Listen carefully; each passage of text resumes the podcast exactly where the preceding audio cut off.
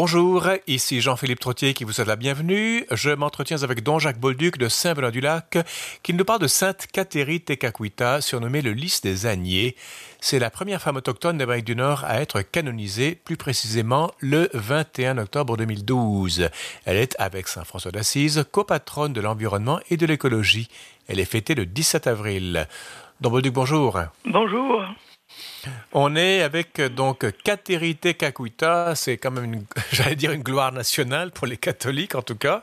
Ah oui, c'est une On est au... extrêmement intéressante. Et attachante aussi, j'ai l'impression. Ah oui, ah oui, ah oui, vraiment là. Alors, elle, elle vit, elle, elle naît en 1656 et elle mourra à 24 ans. En 1680, elle est iroquoise, je pense Mohawk. Euh, les Mohawks, c'était les Agniers aussi, on disait en français. Oui. Euh, on, on, est dans quel... Bon, le 17e siècle, c'est un peu les, les, la, la, grande époque, c'est épique. La Nouvelle-France est en pleine expansion à l'époque, non? Ah oui, ah oui, ah oui. c'est une époque extraordinaire. Quand tout, tout, ce qui se passait en France à cette époque-là, -là, c'était des grands événements. Et, puis, oui. euh, et qui se répercutait en Nouvelle-France? Ah oui, en Nouvelle-France aussi. Ah oui, Il y a... Donc, Kateri Tekakwita est intimement liée aux jésuites en particulier, non? Oui, parce que les jésuites étaient les missionnaires. Alors, elle a Mhm. connu la religion par les missionnaires jésuites.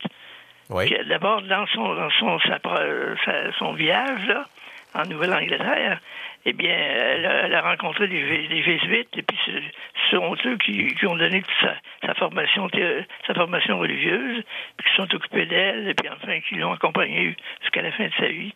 Alors, ce sont une fille des jésuites, pratiquement. Il n'y a, a, pas que les jésuites, il y a aussi sa mère qui était algonquine. Elle s'était convertie au catholicisme et le père était Mohawk, je pense. En, il oui, était Agnier, A-G-N-I-E-R. Hein? Bah oui, c'est ça.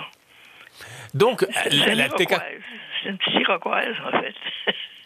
En fait, et donc elle a en elle-même, de par son père et sa mère, deux traditions autochtones, mais c'est deux peuples qui se détestaient, qui se faisaient la guerre constamment, non? Ensuite, ça, c'est que elle est, c'est une américaine que d'autres on, on pense que c'est une, une, indienne canadienne, mais c'est une américaine. Mais non. Elle est née dans l'État de New York. Ben oui. Elle a demeuré et... dans l'État de New York jusqu'à l'âge de 20 ans. Ah oui, jusqu'à l'âge de 20 ans. Et là où elle est née, je pense, c'est là où il y a eu le martyr d'Isaac Jogues, de oui, René Goupil et de Jean de Lalande, non? avait, Ah oui, il y avait des, tu vois, des, des martyrs euh, à cet endroit-là. C'est un endroit euh, vraiment euh, extraordinaire.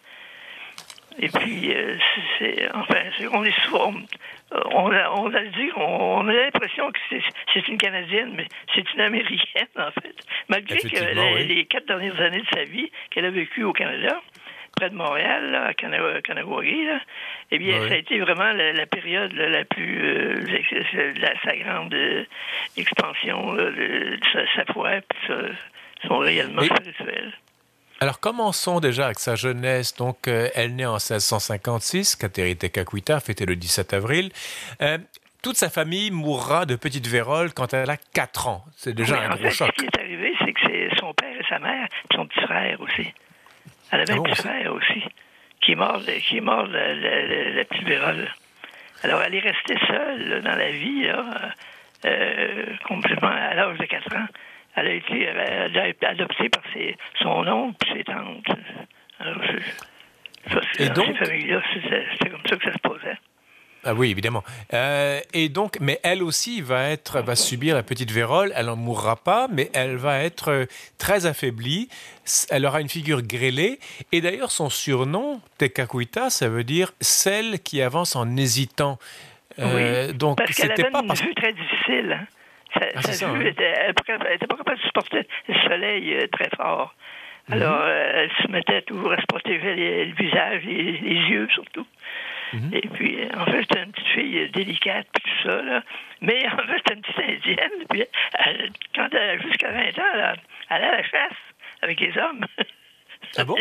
ah oui, oui, elle allait, elle allait à la chasse, puis euh, elle était capable de faire face aux, aux animaux. Alors, vient l'âge de se marier, euh, on l'oblige à choisir un mari, et dans, ça, c'est d'après les sources catholiques, elle veut garder sa virginité pour se consacrer à Jésus. Déjà très tôt, euh, il y avait oui. une, une, attirance. Ah oui, vers l'âge de 7-8 ans déjà, là, on a ah voulu oui? le, le, la faire vivre avec un petit gars, là, puis elle, non, elle voulait, elle voulait rester seule parce qu'elle était impressionnée par les missionnaires. Hein, qui, mhm. qui, qui, étaient là-bas. Puis il y avait des chrétiens. Dans son village, il y avait des chrétiennes aussi. Des, des, des, des, des Mohawks, puis les Algonquins qui, qui étaient chrétiens. Puis elle, elle admirait ces gens-là.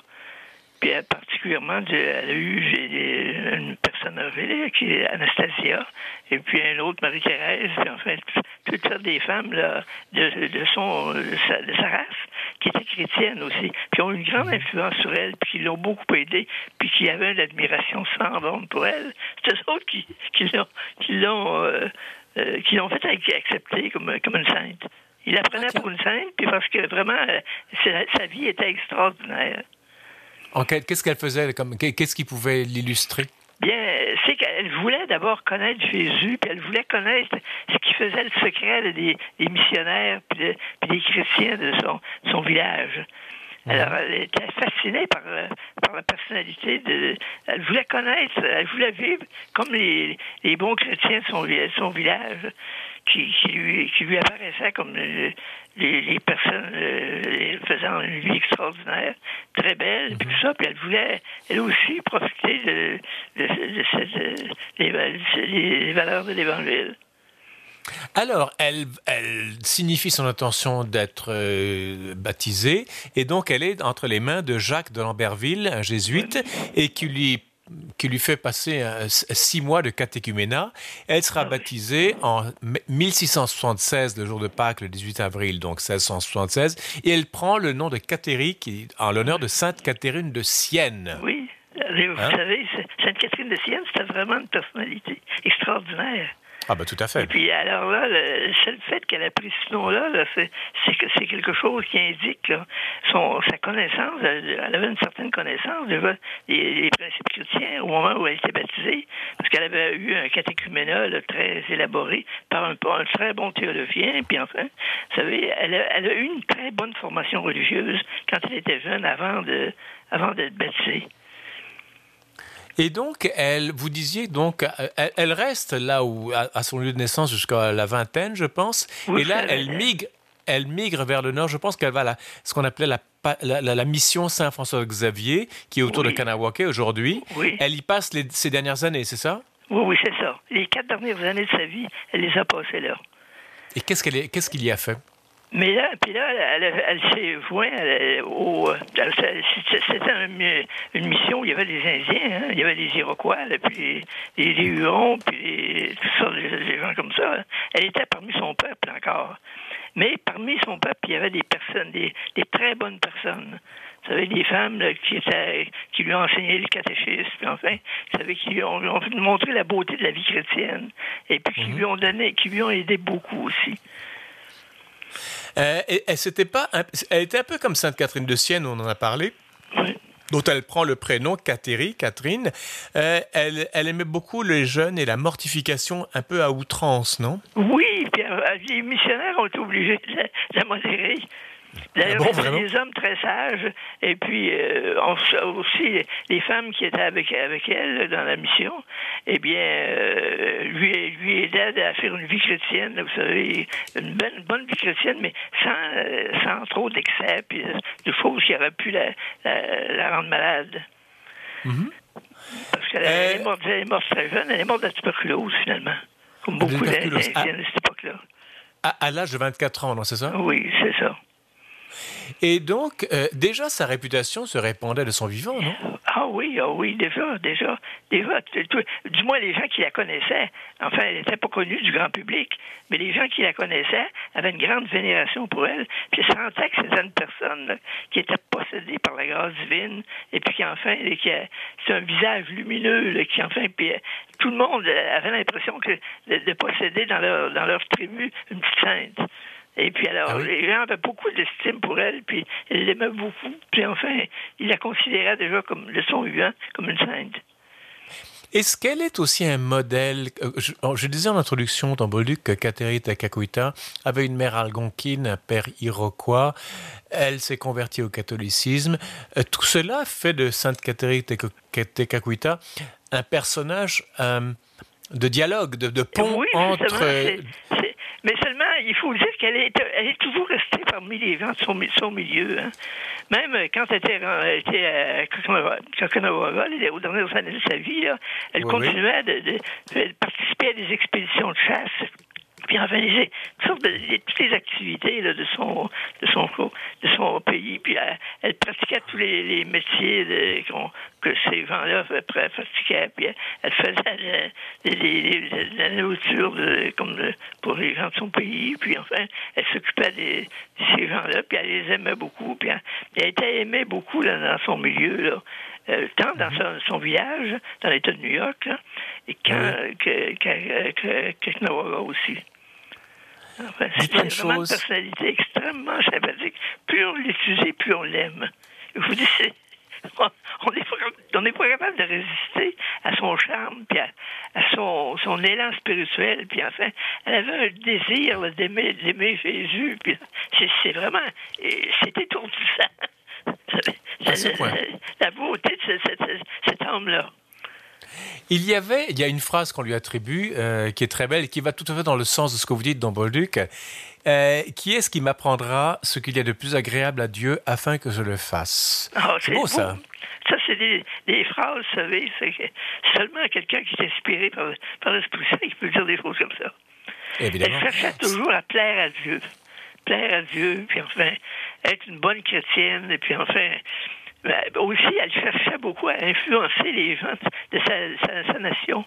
Puis les, Indiens, elle cherchait à les influencer pour les amener à la foi chrétienne, puis à une vie fervente. puis elle avait une grande dévotion à l'Eucharistie, par exemple. Puis elle avait une grande dévotion aussi à la Sainte Vierge aussi. Ah, elle ah avait une dévotion à Sainte Vierge extraordinaire. Et puis enfin, elle était dans son milieu, là, euh, tout le monde la considérait comme une, personne idéale. vous savez, tout le monde l'enviait. Parce que déjà, c'était une sainte, finalement. Mais dans Bolduc, elle aimait aussi beaucoup la solitude. Évidemment, à l'époque, il n'y avait pas une densité de population très forte. C'était facile d'aller dans la forêt pour se ben recueillir. Donc, elle était tout le temps en train d'adorer la Vierge Marie ou Jésus-Christ ou Dieu dans la forêt. Ah ben oui, dans la forêt. Puis enfin.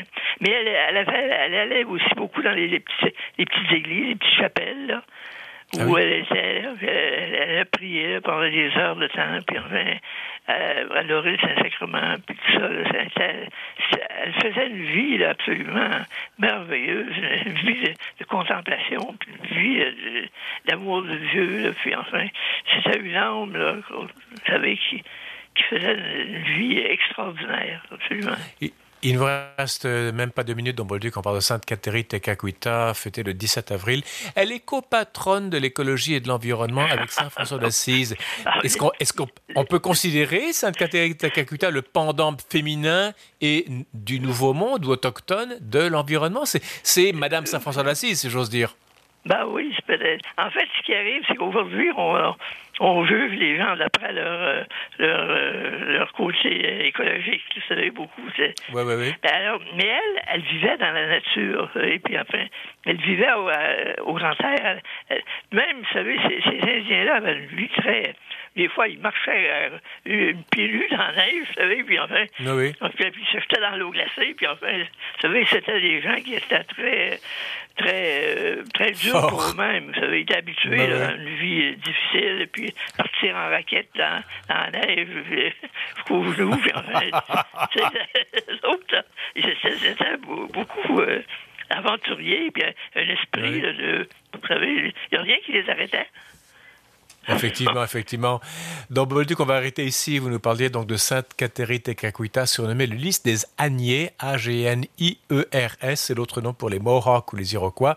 Première femme autochtone d'Amérique du Nord à être canonisée. Ça a, été, ça a eu lieu le 21 octobre 2012, donc c'est récent finalement.